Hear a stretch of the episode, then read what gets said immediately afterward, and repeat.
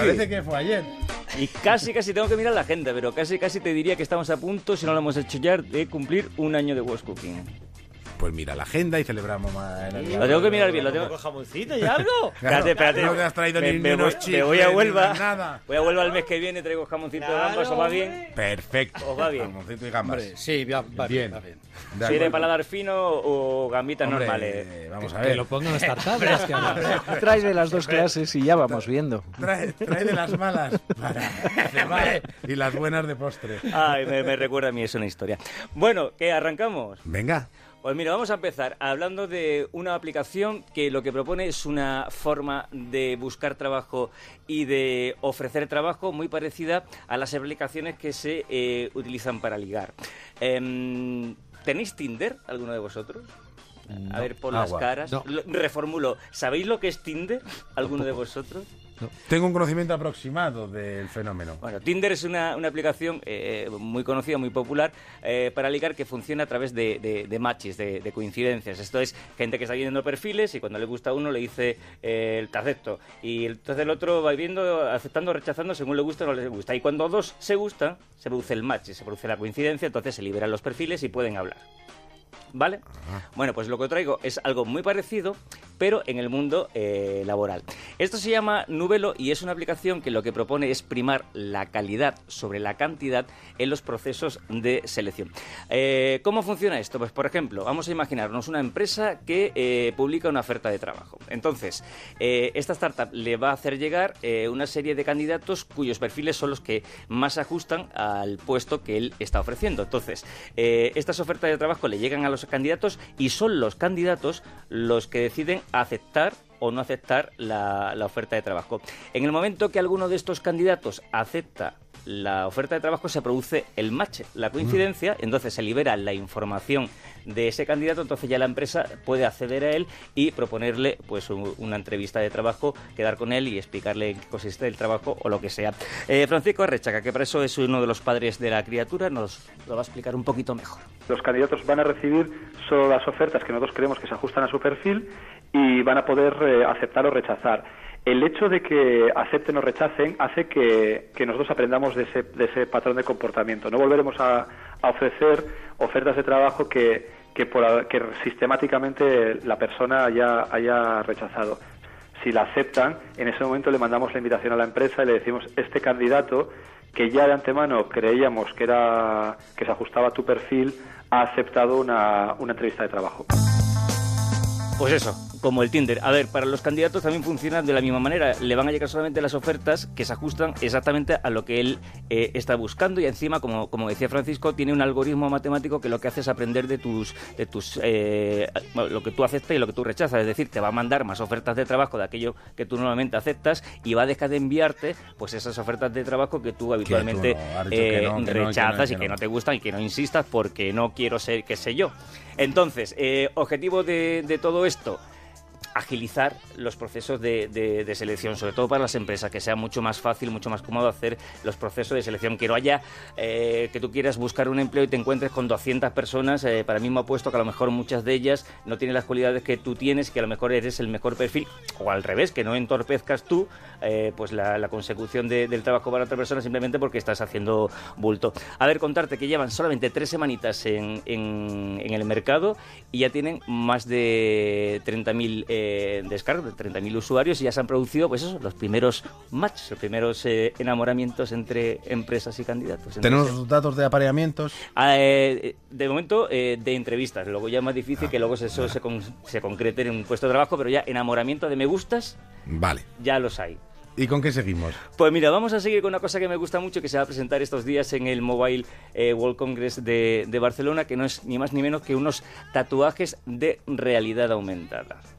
Vamos a recordar un poco, ya lo hemos hablado aquí, de lo que es la realidad aumentada, que básicamente es colocar un elemento virtual en un contexto que es real y que normalmente se ve a través de la pantalla de un dispositivo o bien móvil o de, o de una tablet.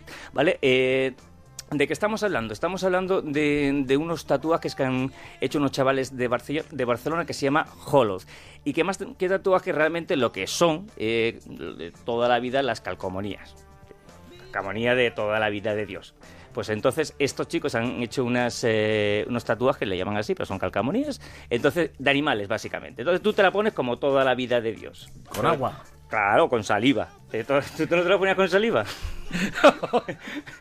Mejor con agua.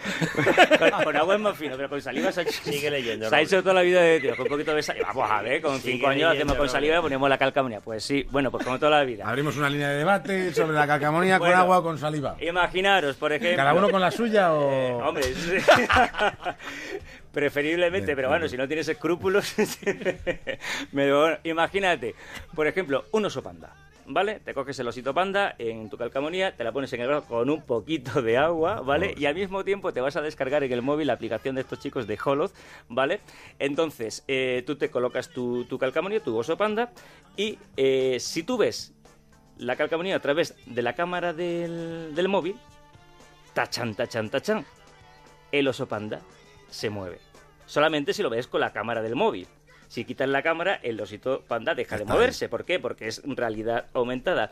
Y no solamente eso, sino como nos explica eh, su creador, Guillén Crosas, no solamente es que se mueva, es que interactúan contigo. tú enfocas con el móvil a tu tatuaje, aparece un animal, porque es un escorpión, y tú cuando tocas el escorpión, pues el escorpión se mueve por tu brazo, te pica, interactúas con él, ¿no? Tiene animaciones para, para que tú, el niño, tenga la sensación de que realmente tiene un escorpión, realmente tiene un, un animal, el que sea, ¿no? Un animal volador, lo que sea en su brazo. Obviamente empiezan a ser capaces de reconocer que la araña no es de verdad, porque la miran desde fuera del móvil y no la ven, pues eh, entienden que algo raro está pasando, pero la cara que se les queda es, es que no, no se paga con dinero. Acabo de poner en, en el Twitter eh, una foto de, de cómo funcionan estos chicos de, de, de.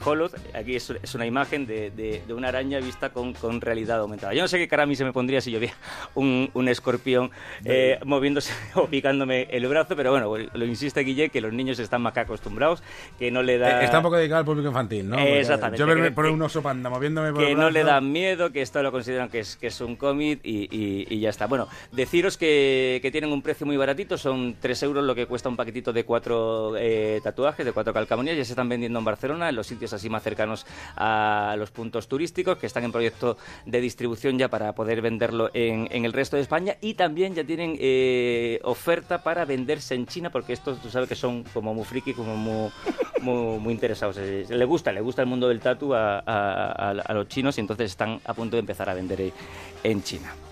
Bueno, ¿y con qué terminamos? Después que, es que estoy, estoy con la posibilidad de que el oso panda me hable así mirando al brazo, me, me tiene subyugado. Ah, ¿Tú sabes cómo se llama este programa? Was Cooking. Ah, Igual que sí. Digo, la- y la brújula. o sea, este espacio dentro del programa, El- was cooking. Was efectivamente. cooking, was cooking, que Bien. es lo que está saliendo del horno. Vale, pues lo que te traigo es algo que está prácticamente entrando en el horno, ¿vale? Pero que a mí me gusta mucho, sobre todo porque yo creo que se va a hablar mucho de estas chicas en, en un futuro no muy lejano. Os hablo de Drone Life, que no es ni más ni menos que un dron para transportar órganos para trasplante. ¿Vale? Esto nace de, una iniciativa de, la Universidad de, La Coruña en una asignatura. Estas cuatro alumnas, bueno, pues se meten en esta historia eh, de, crear un, negocio. Empezó con, con un brainstorming, luego con una idea principal, luego un proyecto y ahora se ha convertido ya en, en una empresa. Drone Life lo que busca básicamente, su objetivo es acortar los tiempos de traslado de un órgano. Eh, estos, eh, estos drones no son muy distintos de los drones que ya están volando, simplemente que tienen una cajeta, evidentemente, para transportar eh, los órganos con, con una alta refriger- refrigeración, que tienen sensores para controlar la seguridad de- del transporte, pero tampoco eh, mucho más en cuanto a conservación, porque como nos dice Thais Ferrer, que para eso es una de las cuatro madres de, de Drone Life, los tiempos de transporte son muy cortos. estábamos planteando que la autonomía fuera fuera una hora, eh, no se plantea el tener que ir eh, mirando el estado del, del órgano, porque es, es, es una hora y el que el que menos dura es el corazón, que dura de, de 3 a 5 horas y estaríamos en un tiempo, digamos, medianamente correcto. Lo que sí que lo que sí que hay que mirar en todo momento es eh, intentar como en todos los drones, eh, que esté bien localizado y tener controlado el punto de localización del, del dron. Eh, insistir que esto es un proyecto que todavía tienen que pasar por la típica ronda de financiación, por un proyecto de, de negocio y sobre todo están buscando eh, llevarlo a países eh, emergentes. No está tan pensado para España, que como supongo sabéis es el, el número uno del mundo en, trasplantes, si lo están buscando sobre todo países con gran eh, población, países emergentes que tengan eso sí un déficit en cuanto a infraestructura de trasplantes, como podría ser por ejemplo pues eh, India o, la China. Están trabajando en, en eso, en exportarlo, sobre todo. El, el, el Drone Life, que acabo de colocarlo, por cierto, en, en el Twitter para que veáis cómo, cómo es Bueno. nuestro Drone Life. Y un apunte cultureta para terminar. Pues un apunte que es un libro que se llama En el amor y en el cáncer. Es un, el único libro dirigido sobre todo a las parejas de los eh, pacientes eh, y que busca pues eso, ayudarles a asimilar la enfermedad de, de sus parejas, gestionar las emociones, mantener sobre todo en, en- en buen estado la, la relación. Eh, está en la plataforma de crowdfunding Goteo y han conseguido ya 7.000 de los 14.000 euros que necesitan para sacarlo al mercado y que me parece una historia bonita y un proyecto que merece la pena apoyar. Bueno, pues nosotros también. David Robles. Una cosita muy rápida que siempre me echa la bulla porque no, no digo la- las formas de ponerse en contacto con la sección. Pues arroba dilo, hombre, por favor, arroba. What's Cooking OCR para el Twitter, emprendedores arroba onda cero punto es, todos los proyectos que queráis eh, hacernos llegar, ahí estamos. Hasta el jueves que viene. Adiós.